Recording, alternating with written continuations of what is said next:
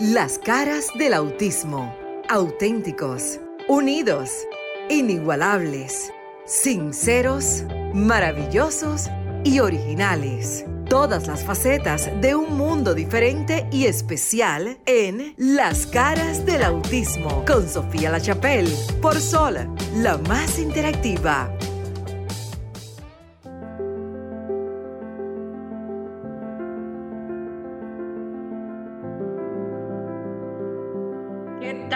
Buenas noches. Bienvenidos a las caras del autismo. Qué gusto que sigan en sintonía de Sol 106.5 FM, la más interactiva. Ya, como digo, desahógate, pero de otra manera. Vamos a hablar del sector de discapacidad. Sofía La Chapelle, desde la ciudad de Miami y en cabina, como siempre, los colaboradores Luis Merán, Cristina Mena, el doctor Alcedo Margarín, nuestra querida Maritza. Eh, pues hoy no estará en el estudio, pero está presente en espíritu con nosotros, ya que tiene un asunto personal, pero como esto es un equipo, aquí todos nos damos la mano. Muchas noticias en el mundo de el llamado sector discapacidad para nosotros son las capacidades que tienen estos seres maravillosos, no solamente de autismo, ustedes saben que aquí nosotros somos incluyentes, por así decirlo, incluimos a todo el sector. Hoy hay noticias sobre la aprobación de la ley hasta cierto punto. Qué bueno que tenemos al doctor y también tenemos a otro abogado listo por la plataforma de Zoom, Roberto Medina Reyes, quien es abogado especialista en derecho. Ay, santo, cuánta cosa, constitucional y administrativo, y quien nos va a contar, porque es parte de ese movimiento gestor de la ley de sordos, que está por ahí regada ya en las redes sociales, que se aprobó en la República Dominicana. También este año, ustedes saben, ha sido noticia eh, después de 10 años y diferentes sectores en República Dominicana, en el territorio de la República Dominicana, trabajando por la ley de autismo también aprobada. Así que independientemente de lo que pensemos muchos u otros, para bien, para mal, eh, si estuvo completa o no, las leyes deben de existir, siempre lo hemos dicho. Es la guía a seguir síganla o no, ya eso es otra cosa y son errores de los seres humanos. También en la ciudad de Miami, fíjate por coincidencia, hoy justo a esta hora, que es las 7 de la noche, hora del este en los Estados Unidos, porque cambia de acuerdo en el globo terráqueo donde estamos, se está llevando a cabo un festival de arte en todas sus ramas, no solamente eh, pintura, actuación, eh, música, hasta donde pueden ellos realizarla, de sordos entre 7 y 9 de la noche en la ciudad de Miami. Cristina Mena nos habla de que ha estado reunida con unos psicólogos que ella misma nos los va a presentar, que están en el país, en la República Dominicana, para quienes nos escuchan desde otras latitudes, y tienen eh, la intención de colaborar en el país precisamente para continuar mejorando los temas de investigación de autismo. Es un grupo, me parece, desde la ciudad de Filadelfia de los Estados Unidos, donde nos encontramos de este lado. También me parece que muchas buenas noticias, que son buenas, porque uno tiene que también ver el lado positivo a las cosas. Creo que hasta ahí estamos bien. Eh, doctor, yo sé que están en estudio Cristina Luis, el señor Roberto me va a dar un tiempecito para que ellos se presenten y continuamos con usted para que nos ayuden unos 15 minutos más o menos, ya que tenemos otros invitados en el programa, a entender lo que ha pasado en relación a la ley de sordos. Compañeros en el estudio. Estamos aquí listos para compartir. Saludo Sofía Lachapel desde la ciudad de Miami, Estados Unidos. Saludo a todo ese público que como de costumbre nos sintoniza todos los sábados de 7 a 8 de la noche por aquí por Sol 106.5, la más interactiva, y este programa, Las caras del autismo. Un día más para compartir con ustedes, compañeros, ¿cómo están? Muy, pero muy buenas noches, distinguidos y distinguidas, públicos presentes y los que nos siguen a través de la radio y a través de, es decir, a partir de en vivo también en el canal nuestro y el lunes también será transmitido en YouTube, o sea que permanece por el espacio del tiempo. Entonces, feliz noche para los que están en República Dominicana y saludos para en cualquier latitud, porque puede ser que aquí es de noche, en otro país ya es de madrugada o de día. Entonces, eh, eh, estamos felices esta noche. Tenemos invitados, gracias a la distinguida polifacética, eh, licenciada Cristina Mena, quien es una mujer tipo hormiguita, trabajadora. ¿Cómo es el equipo que está aquí? Comenzando con nuestra lideresa, Sofía La Son, este es un equipo de líderes y lideresas que trabajamos por el progreso de la República Dominicana de distinta óptica, siendo la más importante en este momento los sectores excluidos, especialmente los que padecen de alguna discapacidad, que son los más sufridos. Entonces nosotros tratamos por lo menos llevar la sensibilidad y la colaboración que esté a nuestro alcance. Sin más palabras, le cedo la palabra a la distinguida licenciada Cristina Mena. Buenas noches, distinguida. Maestro Margarín, pero usted se pasa. buenas noches, público. Buenas noches, familia. Realmente es una bendición estar una noche más con ustedes aquí en las caras del autismo.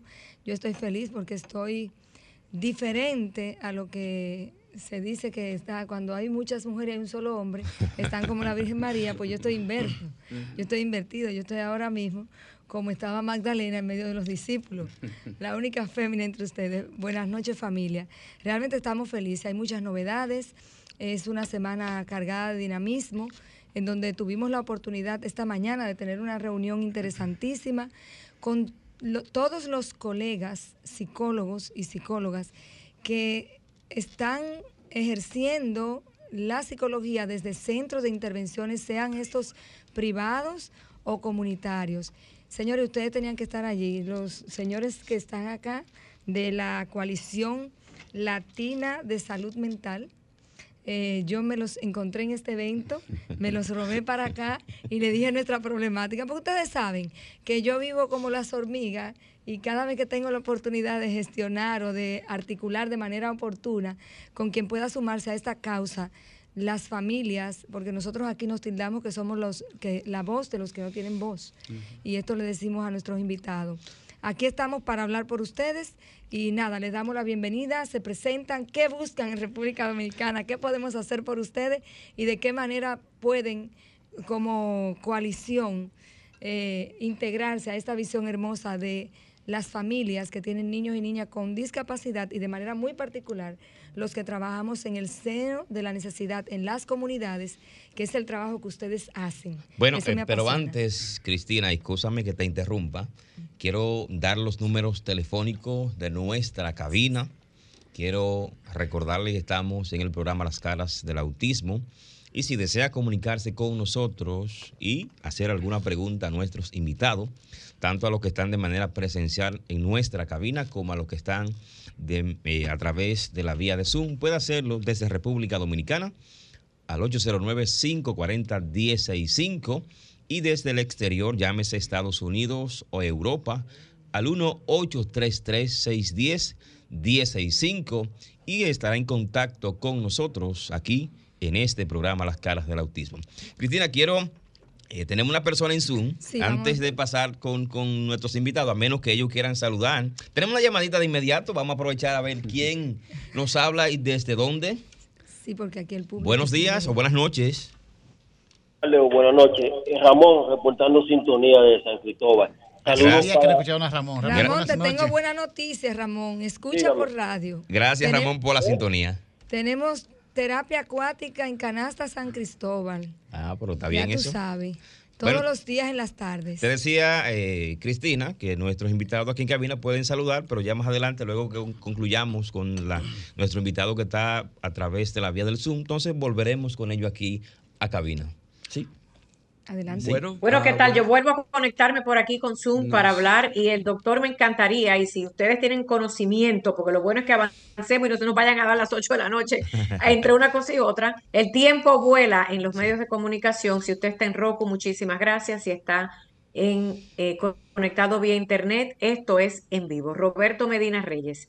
Usted conoce mucho de esta, esta noticia de hoy porque has estado un anteproyecto o estuvo trabajando. Cuéntenos brevemente, me encantaría que fuéramos rápido. A veces pareciéramos que estamos en la sala de la casa, la gente se me aburre y me cambia y eso no puede ser. Esto es información, pero de manera entretenida. ¿Qué tal? ¿Qué es lo que puede el pueblo, el pueblo dominicano entender sobre lo que hoy se habla de una aprobación de un proyecto de ley? El doctor está por allá y yo sé que somos muy chéveres saludándonos y todo, pero vamos al grano, como decimos, noticias, noticias. ¿Qué es lo que se aprobó? ¿Para qué sirve y a quién beneficia? Bien, muy bien, muy buenas noches a todos, a todo el equipo.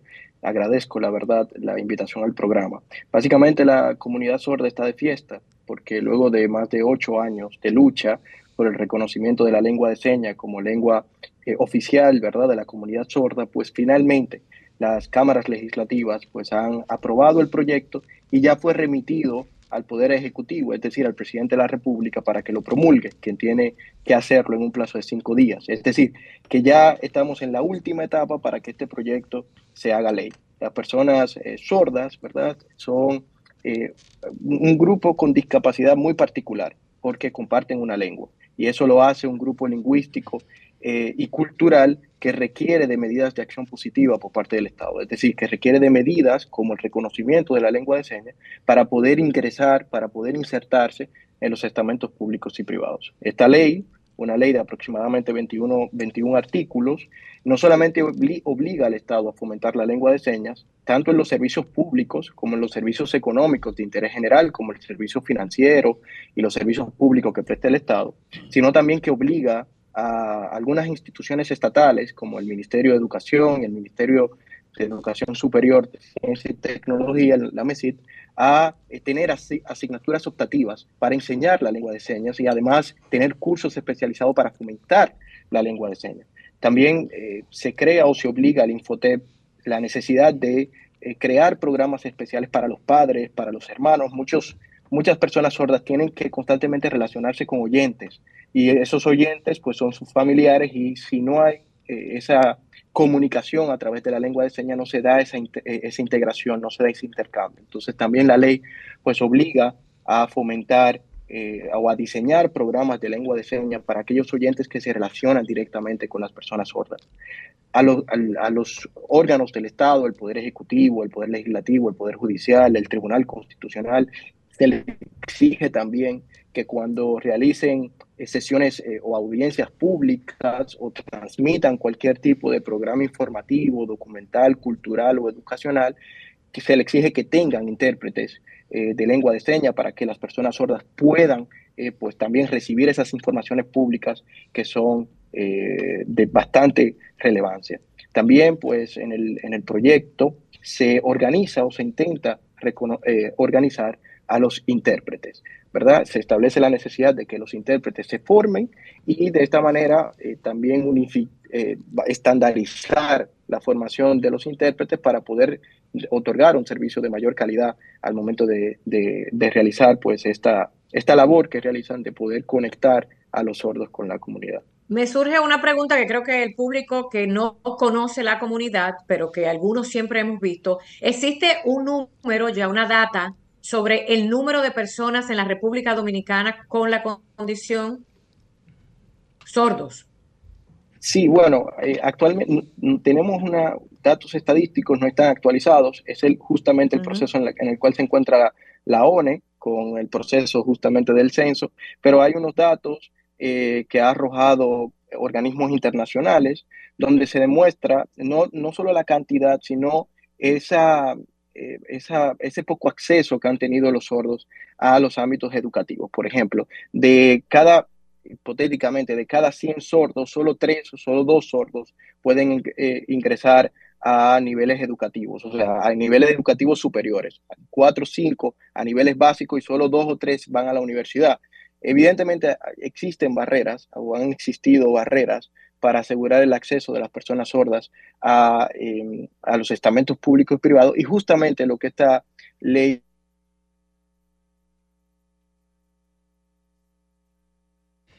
Eh, perdimos la comunicación momentáneamente con el doctor Roberto Medina, que está avanzando sobre la aprobación de la ley y que em, la parte importante que esto implica para esta comunidad de sordos eh, el lenguaje de los signos o lengua de signos y sus implicaciones. Nos gustaría también, si puede volver eh, al aire, para que nos edifique qué otras implicaciones, porque la información que está dando es buena. Esto que él está hablando permea hasta el sistema educativo. Ahora mismo, con esta aprobación de esta ley, el Ministerio de Educación tiene que hacer ajustes a través de la unidad de educación especial para capacitar a maestros, eh, no solamente para atender otro tipo de... de ok, ¿él está en línea? Ah, bueno, pues. Ah, ok, Ok, pues, pues.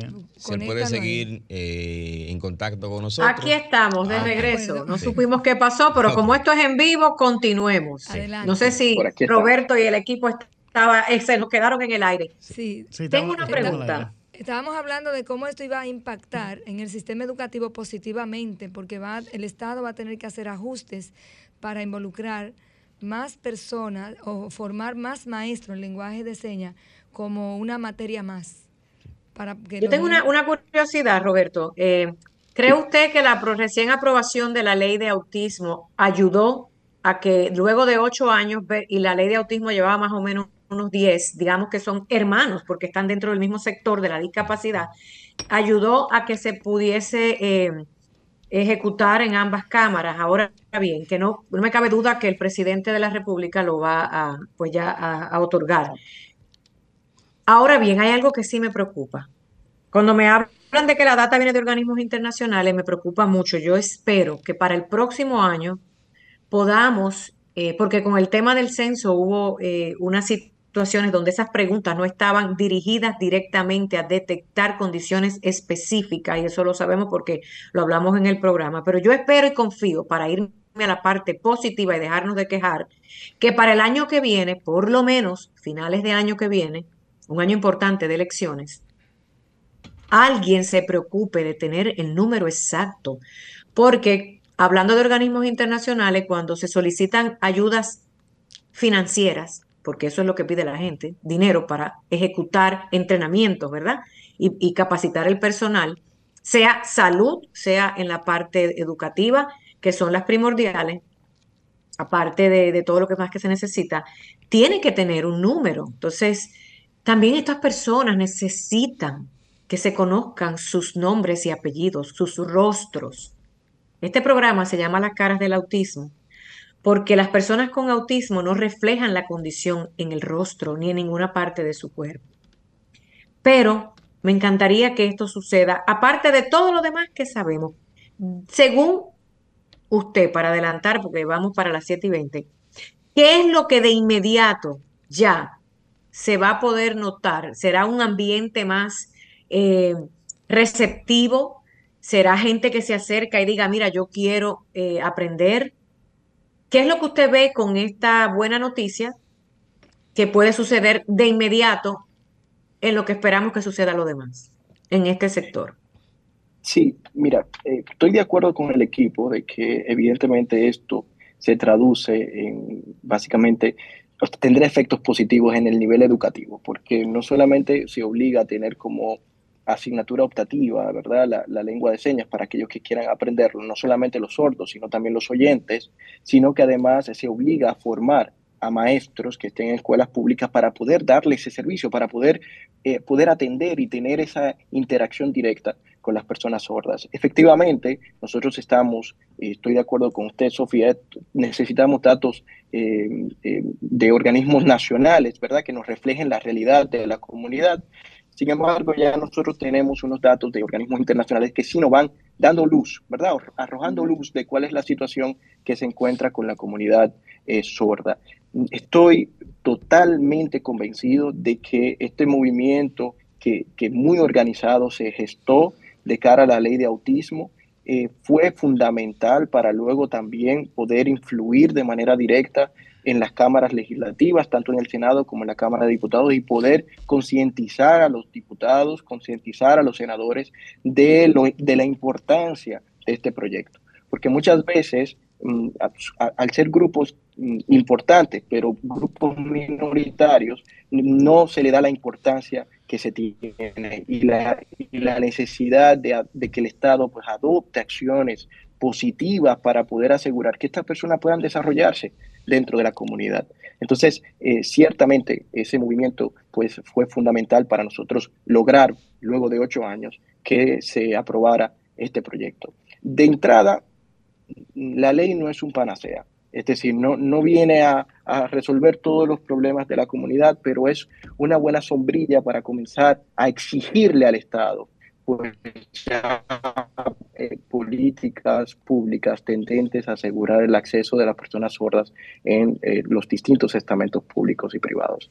Eh, de lo inmediato, pues se tendrá que ver reflejado, por ejemplo, en los programas informativos de las distintas instituciones públicas, la participación de intérpretes. De hecho, ya se viene viendo, por ejemplo, en las cámaras legislativas. Eso, eso evidentemente tendrá que extenderse a otras instituciones públicas. En lo inmediato también veremos pues, esa mayor responsabilidad eh, en los ministerios de educación y educación superior para garantizar la lengua de señas y en la formación de los intérpretes.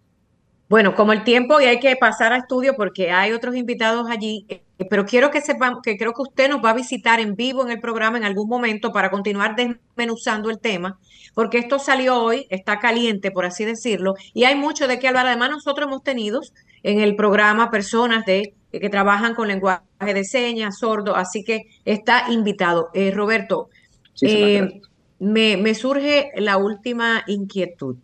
¿Quién va a ser el abanderado de la ejecución de esta ley? Me imagino que el CONADIS. Claro que sí, claro que sí. De hecho, una de las ventajas de este proyecto que le tuvimos ajustándolo era no quitarle la responsabilidad que tiene CONADIS mm. ya y que se le otorgue en la ley de discapacidad. Entonces se le ha dado esa, esa responsabilidad al CONADIS de tener eh, ese registro de los intérpretes y además eh, se le añaden otras instituciones, pero siempre en coordinación con CONADIS, que evidentemente es el órgano rector de todo el tema de la de discapacidad. Bueno, muchísimas gracias. Tenemos tarea pendiente. Tenía una invitada hace como tres programas atrás que le dije que tenía tarea pendiente y no ha llegado. Cristina ya sabe quién es, sobre un tema que se habló y no se desmenuzó en el tema de discapacidad. Con usted, eh, dándole las gracias, invitando a al público que nos escucha en las caras del autismo, a que nos llamen, a que si tienen algún familiar, señores, acérquense, acérquense y, hablen y digan, yo tengo una persona, o creo, también vi que en el país empezó un movimiento con la primera dama de ayuda con unos audífonos que se han estado donando en el país. Entonces, ¿es usted padre y madre? o usted cuidador de esta persona, el que tiene que ponerse las pilas, arrancar y empezar a pedir por esa boca y no solamente esperar que se lo lleven a la casa, acérquese a las instituciones, diga, hay una ley, hágame el favor, lea un poco o dígale que alguien le lea si usted no puede, para que llegue con las herramientas correctas. Pero queremos que sea la familia la que dé el primer paso y puedan beneficiarse de las cosas buenas que van sucediendo y aportar a que se cumpla el resto. Muchísimas gracias, Roberto. Compañeros, paso con ustedes al estudio y regreso más tardecito. Me quedo yo de, de, escucha, de, parte del programa. Sí. Bueno, eh, enhorabuena, llega la aprobación de esta ley eh, para el sector de los sordos en la República Dominicana. Y quiero recordarles, señores, a ustedes que nos escuchan, no importa en cualquier parte del mundo que usted esté, tenemos conexión, tenemos eh, diferentes vías para que nos escuche y pueda llamar llamarnos e interactuar con nosotros en este programa. Puede hacerlo desde República Dominicana. 809-540-165 desde el exterior, Estados Unidos o Europa, 1-833-610-165 y estarás en contacto con nosotros en este programa Las Caras del Autismo. Ahora sí, pasamos con nuestros invitados y con ellos Cristina Mina. Bueno, nada, tenemos, yo le decía hace un ratito que estoy feliz de que tener personas que trabajan en comunidad en otros escenarios y que vienen a aportarnos a nosotros y a sumarse a los procesos que estamos llevando acá, sobre todo a la formación de los que intervenimos en comunidad de manera psicológica. Cuéntenos, se presentan y nos dicen qué, vamos a hacer acá. Bueno, ah, ah, buenas noches, mi nombre es Adolfo González. Ah, y como dijeron esta, esta, hace un rato, sí, somos de la ciudad de Filadelfia y representamos la Coalición Latina de Salud Mental, una agrupación de ocho o nueve agencias comunitarias que ofrecen servicio a, la comunidad, mayormente la, latinos, y con mucha, inclusive con mucha y, directa conexión con muchos colegas dominicanos allá que han llegado y han sido de gran utilidad para el bienestar de, toda la comunidad latina en general en el área del norte de Filadelfia. Nos encontramos aquí ahora mismo en, la República porque estamos organizando un evento, un congreso uh, binacional, que será nuestro primer congreso binacional, la primera vez que salimos de, los Estados Unidos continentales y venimos y escogimos venir a la República Dominicana ah, mayormente para compartir lo poquito que sabemos, pero en gran medida aprender también mucho de nuestros nuevos colegas y todas las nuevas ideas que estamos adquiriendo en estos viajes que hemos tenido para acá y cómo se ha ido moldeando este evento, ¿no? que empieza como una colegialidad entre, entre profesionales y, poco a poco va cambiando y se va alterando a, otros... a, otros temas que son medulares para el bienestar, que de eso se trata, el bienestar de la comunidad, del país y ciertamente de los profesionales de la salud mental. Bien, gracias.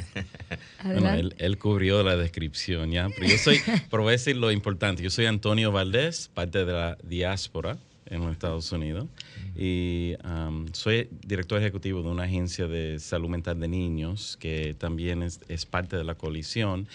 Y una de las cosas que es importante es, um, Adolfo mencionó, que tenemos muchos empleados dominicanos. Entre estas ocho agencias, por ejemplo, tenemos más de 110 profesionales dominicanos que trabajan en, nuestras ah, organizaciones. E, e, eso fue parte de la inspiración de empezar con la República Dominicana y personalmente ha sido un sueño por muchos años nosotros traer esta, este congreso para acá, para Santo Domingo. ¿Qué pretendemos con ese congreso? ¿De qué manera puede ayudar a la comunidad, a la familia? Eh, nos gustaría saber un poquito de esa intervención comunitaria que ustedes hacen allá y por qué quieren compartir esto con los profesionales de acá. Eh, ¿De qué manera nos va a impactar? Lo primero que yo diría es, como dijo Adolfo, nosotros empezamos con la idea de un intercambio de ideas, un intercambio con los profesionales dominicanos aquí en la República Dominicana. Lo que terminó pasando con todas las reuniones que hemos tenido es que nos hemos dado cuenta que hay mucho más que podemos hacer uno por el otro.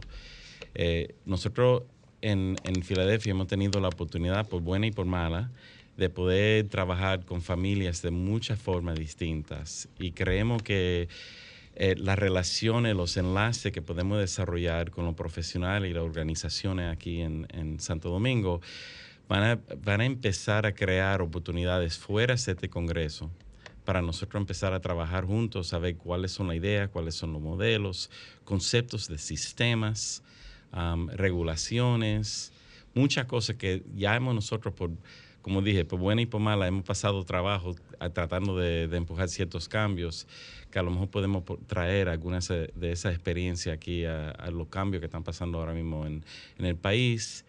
Aquí en Santo Domingo ya no han expresado muchas personas la necesidad de, desarrollar sistemas que no han existido para, en el mundo de salud mental y estamos muy interesado y, te lo digo muy humildemente, muy interesado en ver cómo podemos respaldar y ayudar en ese proceso. Yo creo, eh, creo que realmente es una buena eh, alianza, es una buena colaboración de ustedes eh, venir desde los Estados Unidos a compartir con, con, el primer país, República Dominicana, en este caso Santo Domingo, porque eso va a ayudar a los profesionales de esa área si tiene alguna deficiencia o si hay algunas áreas donde están eh, un poco débil, puedan afianzarlo más con ustedes. Y eso es, nosotros lo aplaudimos desde este programa y desde la República Dominicana.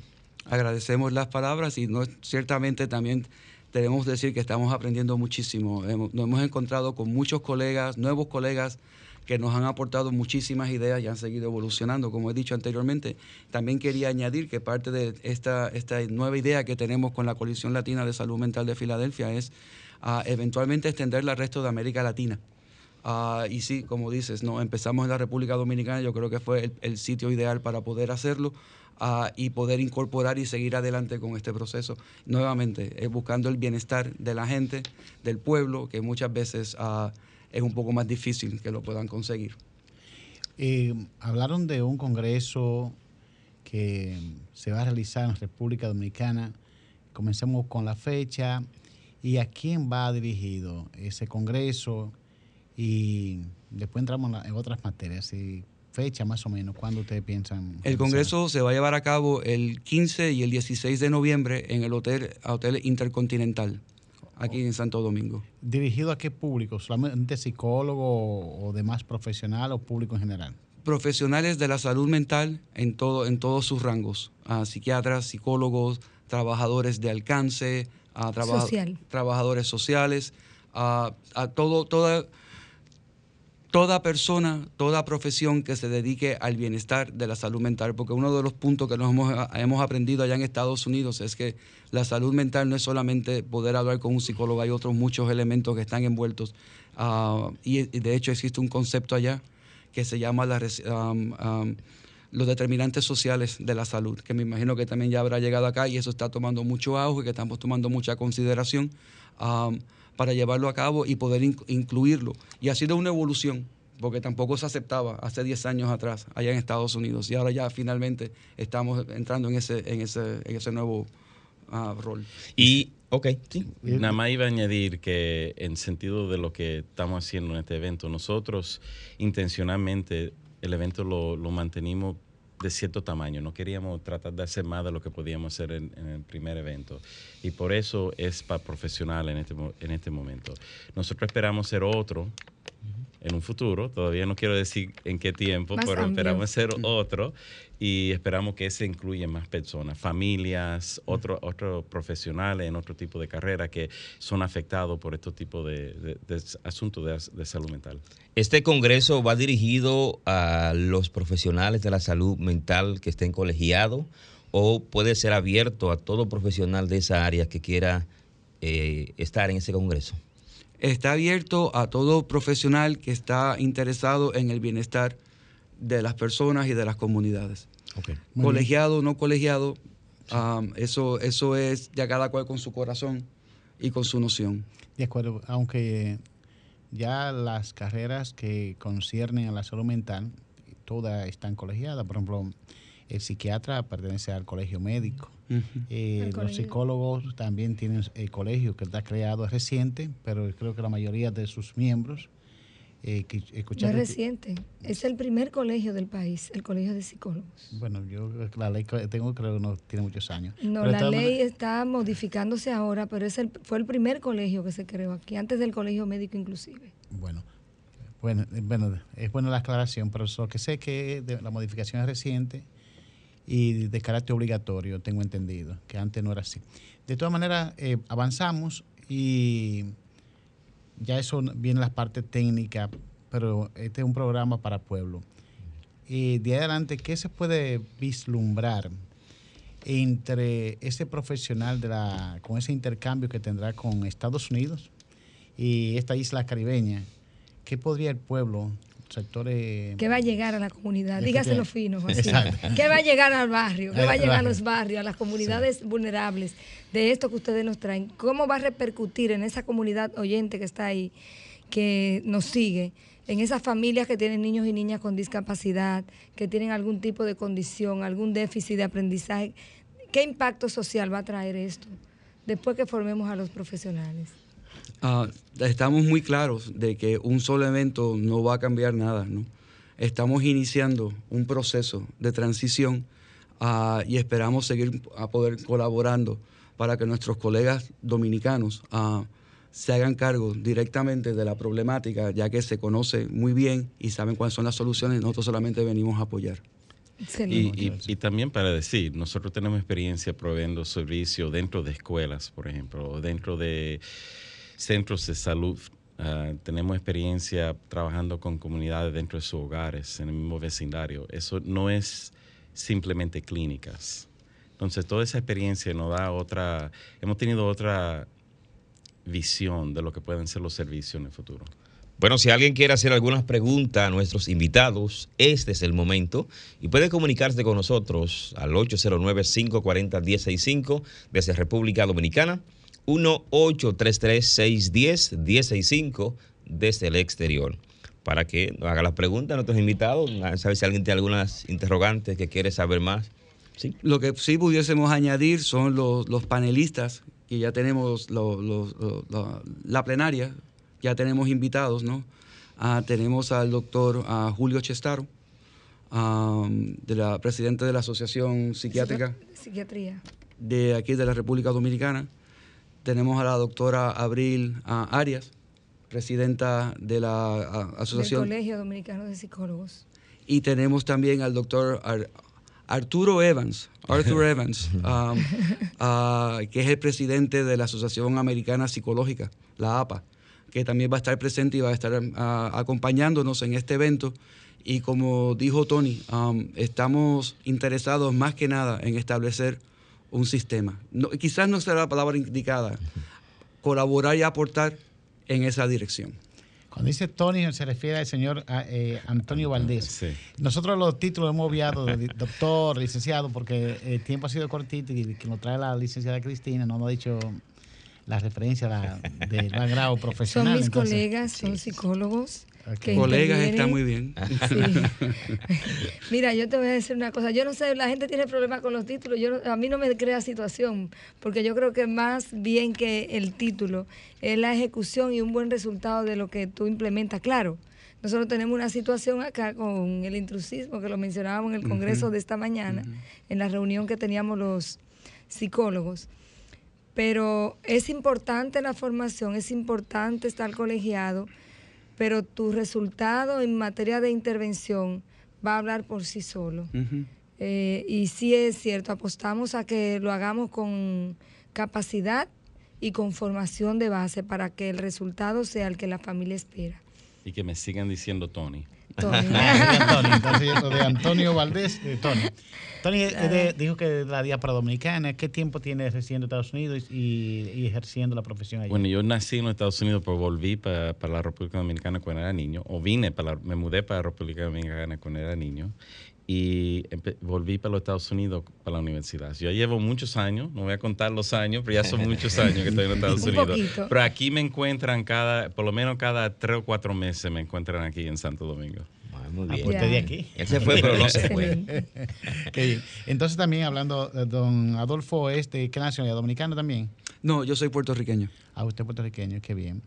El, el apellido de don Adolfo es González. ah, González, qué bien. Eh, estamos en la- las islas, Sí, estamos en el Caribe. estamos en las islas del Esto es, Caribe. esto, es un, esto es un programa antillano. Efectivamente, y con buenos eh, personajes que históricamente han colaborado en la isla. Desde el sistema educativo tuvimos a Eugenio María de Hostos, que, Que fue está el gran aquí, transformador. que, que está reposando aquí en su, En nuestra tierra. en, nuestra- en su tierra, correcto. Me surge una pregunta. En esta experiencia comunitaria que ustedes han tenido allá en Filadelfia, ¿qué eh, abordaje le han dado? ¿Han tenido comunidad con algún tipo de discapacidad? ¿Han tenido impacto en familias que tengan niños y niñas con condición de autismo? ¿Cuál, ¿Qué tal la experiencia con las intervenciones que ustedes hacen? Bueno, la, la gente se va a sor- sorprender, yo creo, un poco. La comunidad latina ha respondido muy bien a los servicios en ese mundo. Y no, yo sé que se habla mucho de estigma y eso siempre va a ser un, un tema que vamos a seguir hablando y hay que seguir luchando con eso, eh, especialmente con salud mental. Como sabemos, vamos a hablarlo claro, como estamos hablando claro ahorita, ¿verdad? Que la gente, ah, yo no soy loco, yo no, yo no, tengo, yo no soy loca. Y, o sea, toda esa, como hablan la gente del tema. Um, la comunidad latina en Filadelfia ha respondido muy, muy bien a los servicios. Sí, hay una lucha, siempre hay que trabajar um, para convencerlo y también educar. Eh, mucha, mucho de esto es educación de cuáles son las reacciones normales. Un ejemplo que no tiene que ver con el autismo, pero un ejemplo del trauma, por ejemplo. Un niño que que a los los 3, 4, 5 años se está criando con un- su mamá y un, el novio de la mamá que le da golpe. Y él vive eso todos los días. Y vive esa violencia todos los días. Y después a lo- el, el hombre ya no está en la vida de ella. A los 6, 7 años todo está tranquilo. Pero el niño sigue con muchos problemas. Y muchos problemas de comportamiento en la escuela. Y, la- y la gente se pregunta, ¿pero qué es lo que pasa? Ya ese, ese papá... Es ese una no secuela que viene arrastrando. es que el efecto de trauma se arrastra. Sí. Entonces, ayudar a la comunidad a entender que eso es normal. La reacción sería, no sería normal que reaccionara como si nada. Lo que es normal es que él va a tener una reacción y va a seguir con esa reacción hasta que uno resuelve eso y lo ayude a mejorarse. Tú estás tocando algo muy neurálgico que casualmente en esta semana me pasó con una madre que en medio de una evaluación de un niño para descartar que está dentro del espectro autista, el niño en la entrevista, porque es altamente comunicativo, dice, es que ella me pega.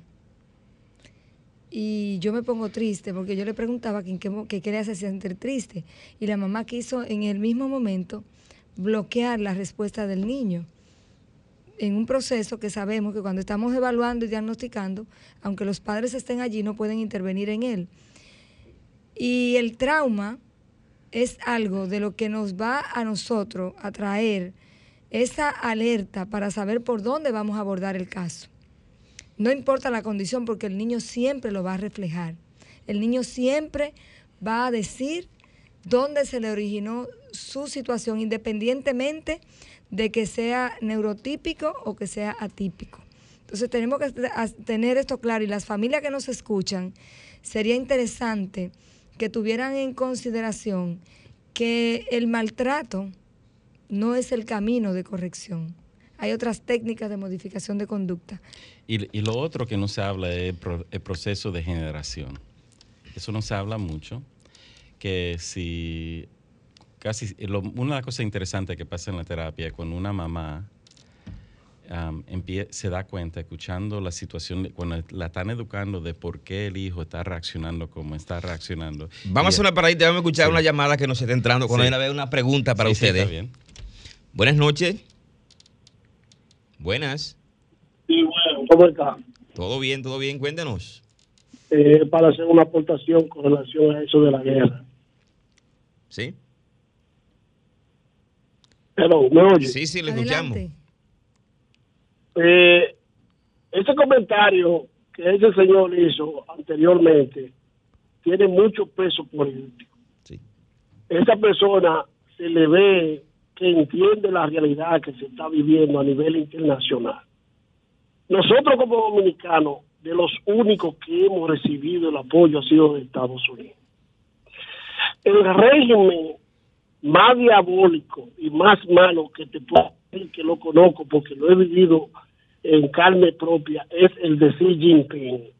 No hay un régimen más malo que ese. Lo que pasa es que nos mantiene a nosotros y al mundo entero con total desconocimiento de la realidad que se vive en China.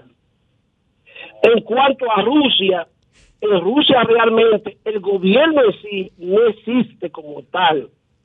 En Rusia lo que existe son grupos radicales que se han hecho del poder y que han mantenido el poder como que si se tratara de una ganga, de una ganga eh, una pregunta, ¿el nombre suyo es? Y disculpe la interrumpa, eh, porque estamos eh, tratando de... El, el, doctor Jiménez que habla de aquí de Bávaro. ¿El doctor?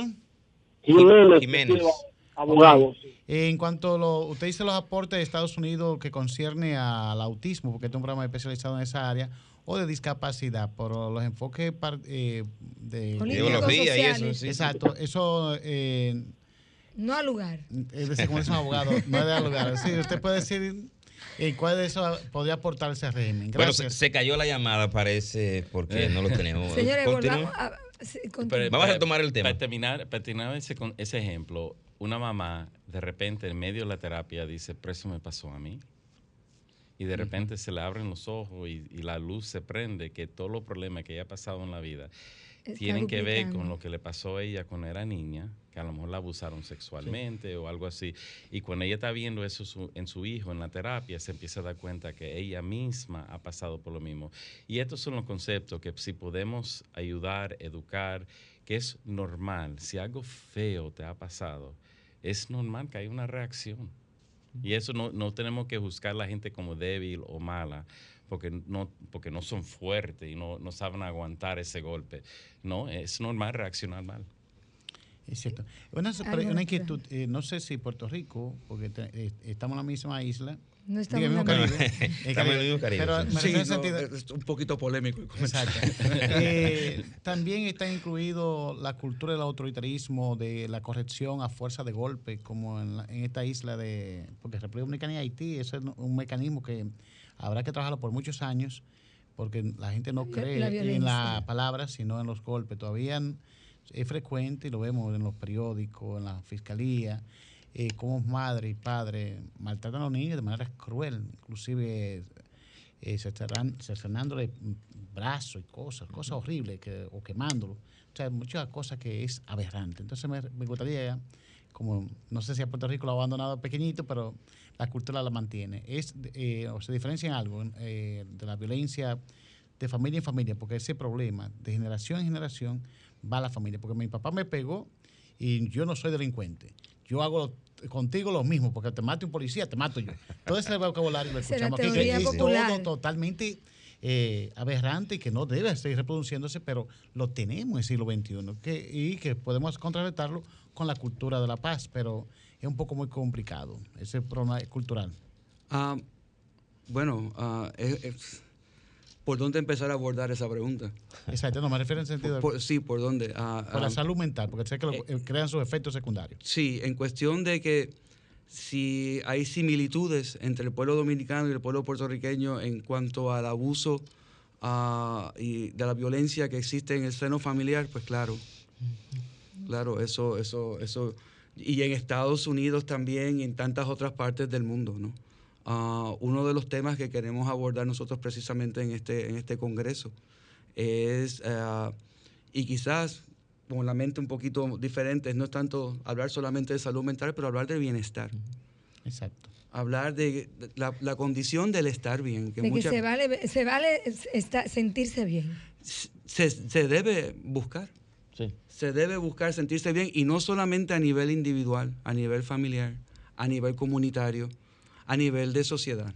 ¿Qué le diríamos a estas familias que son cuidadores y que viven en unos niveles de estrés constante, que viven con eh, situaciones que le detonan porque tienen un niño en condición de autismo severo, tenemos familias que tienen comorbilidades con eh, la condición del autismo, pero otras afecciones de hiperactividad o sordos, ¿de qué manera pudiéramos propiciar en esos cuidadores su autocuidado? Un consejo para eh, esas familias que nos escuchan. Bueno, hay, hay un concepto que yo siempre le digo a todo el mundo que tiene que ver lo que te dicen en el avión a la mascarilla. La, que te ponga tu mascarilla de oxígeno antes de ayudar a otro.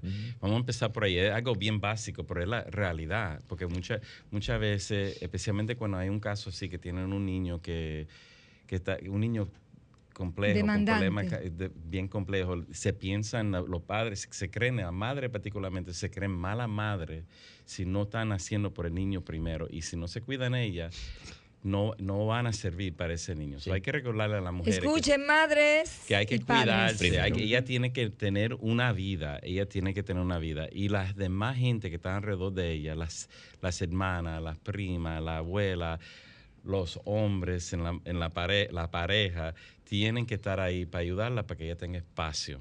la persona principal que está cuidando a un niño con problemas así muy especiales necesita sus momentos, necesita hacer lo que le, lo, que le toca a ella.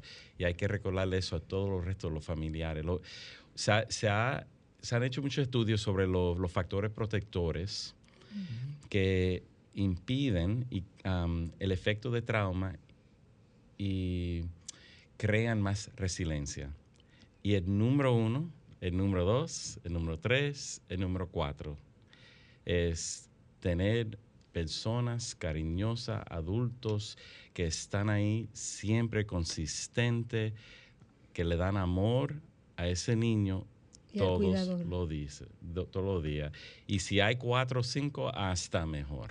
Y yo solamente eh, añadiría y enfatizaría el rol del padre, que no es solamente el rol de la madre. Yo creo que el rol del padre es un rol que ha sido mermado a, través de la historia y yo creo que tiene que ser recuperado para el bienestar de la familia. Sí, porque la familia es un equipo, un conjunto, cada quien tiene su parte, entonces si el hombre falta, entonces esa parte que debe entonces darse a, la familia hace falta. Solamente, solamente porque todos estamos ahí. Así es. Magistrado, cerremos con la ley. Su opinión sobre la ley que está a punto de ser aprobada sobre la discapacidad auditiva o, sordos.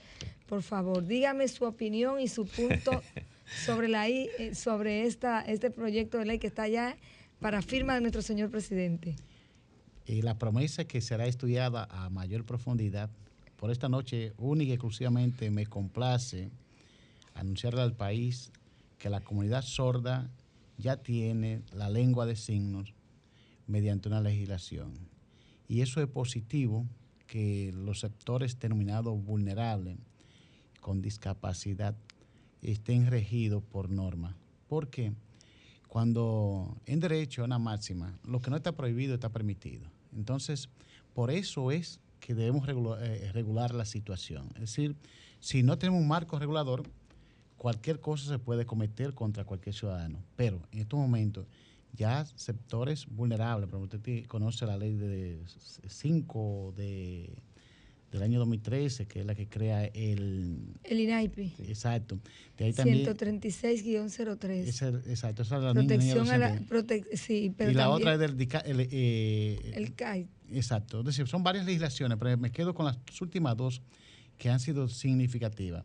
Hay una que está pendiente, mientras una está pendiente que el presidente de la República en estos días promulgue la ley, dentro del plazo de cinco días, queda pendiente durante 120 días hacer el reglamento de la ley de autismo, que se está creando una comisión y se está trabajando en eso en estos momentos, que fue la ley eh, 3423, que fue la ley que crea eh, la denominada Ley de Atención, Inclusión y Protección de la Persona con Trastorno del Espectro Autismo, la famosa Ley TEA, ya promulgada el pasado 5 de junio del año 2023. Entonces, eh, tenemos eh, decir el Estado, que el Estado somos todos, porque ahí no perdemos mucho. Le reclamo al Estado, pero tú formas parte del Estado. ¿Cuál es tu parte en este reclamo? Demandar los servicios y, las políticas públicas para que se te han resarcido tus derechos como ciudadano. Entonces, queda pendiente esto. Ahora el presidente de la República, en el transcurso de esta semana que entra, tendremos esta ley que sé que ya el mismo Roberto Medina, que acaba de anunciarlo, dice que esta ley establece que creará facilidad para el acceso a la persona eh, comúnmente, comúnmente llamados sorda muda, sino la persona sorda, puedan ingresar a la escuela. Eh, sé que en los centros de salud también habrá eh, personas para aceptarlo, en los juzgados, en la casa de acogida. Intérpretes. Exacto, para que puedan eh, esos intérpretes manifestar su, en los centros de salud qué enfermedad tienen, y de esa manera la eficiencia. Pero con más detalle, para hacer más tiempo apremia, la, en el próximo programa hablaremos del mismo. Yo quiero decir algo, quiero decir algo y, y con relación tanto a la ley de autismo que se aprobó como la ley de sordo que está cursando y se aprobó prácticamente esta lista. Exacto. Que esas leyes no basta con que se aprueben. Ya hay una comisión, no sé si fue el doctor que escuché diciendo, el doctor Magarín, que había una comisión para estudiar eh, eh, dedicada por el, por el, presidente. No recuerdo si fue usted. Alguien me lo dijo ahorita, pero no recuerdo quién fue. Ese es el reglamento. el, reglamento. que, eh, pero tampoco queremos que se quede eh, en un limbo, o sea, en, en, el aire, sino que se le dé la, la, veracidad y se ponga en ejecución cuanto antes. Bien, están ya como Ya no están haciendo. no sé si Sofía, no sé si está por ahí o si sigue escuchando, ¿no? Ok. ¿Qué decirle? que nos vemos el próximo sábado. Nos vemos el próximo sábado. El tiempo es corto aquí en la radio. Le damos las gracias a nuestros invitados. Gracias por estar aquí. Eh, y realmente. Lo esperamos en noviembre, ¿verdad? Lo esperamos en noviembre y, otra visita con detalles de qué vamos a hacer. Agradecidos por la oportunidad. Bueno, pues finalmente agradecemos ya con nombre y apellido el popular Tony, que es el doctor Antonio Valdés, de nuestra diáspora dominicana radicado en Estados Unidos y de la hermana isla de Puerto Rico, también radicado en Estados Unidos, el doctor Adolfo González. Muchas gracias por la visita a este programa, gracias por las informaciones que nos traen y al público y a ustedes que damos sus órdenes. Muchas gracias. Bye. gracias. Bye bye. Sol 106.5, la más interactiva. Una emisora RCC Miria.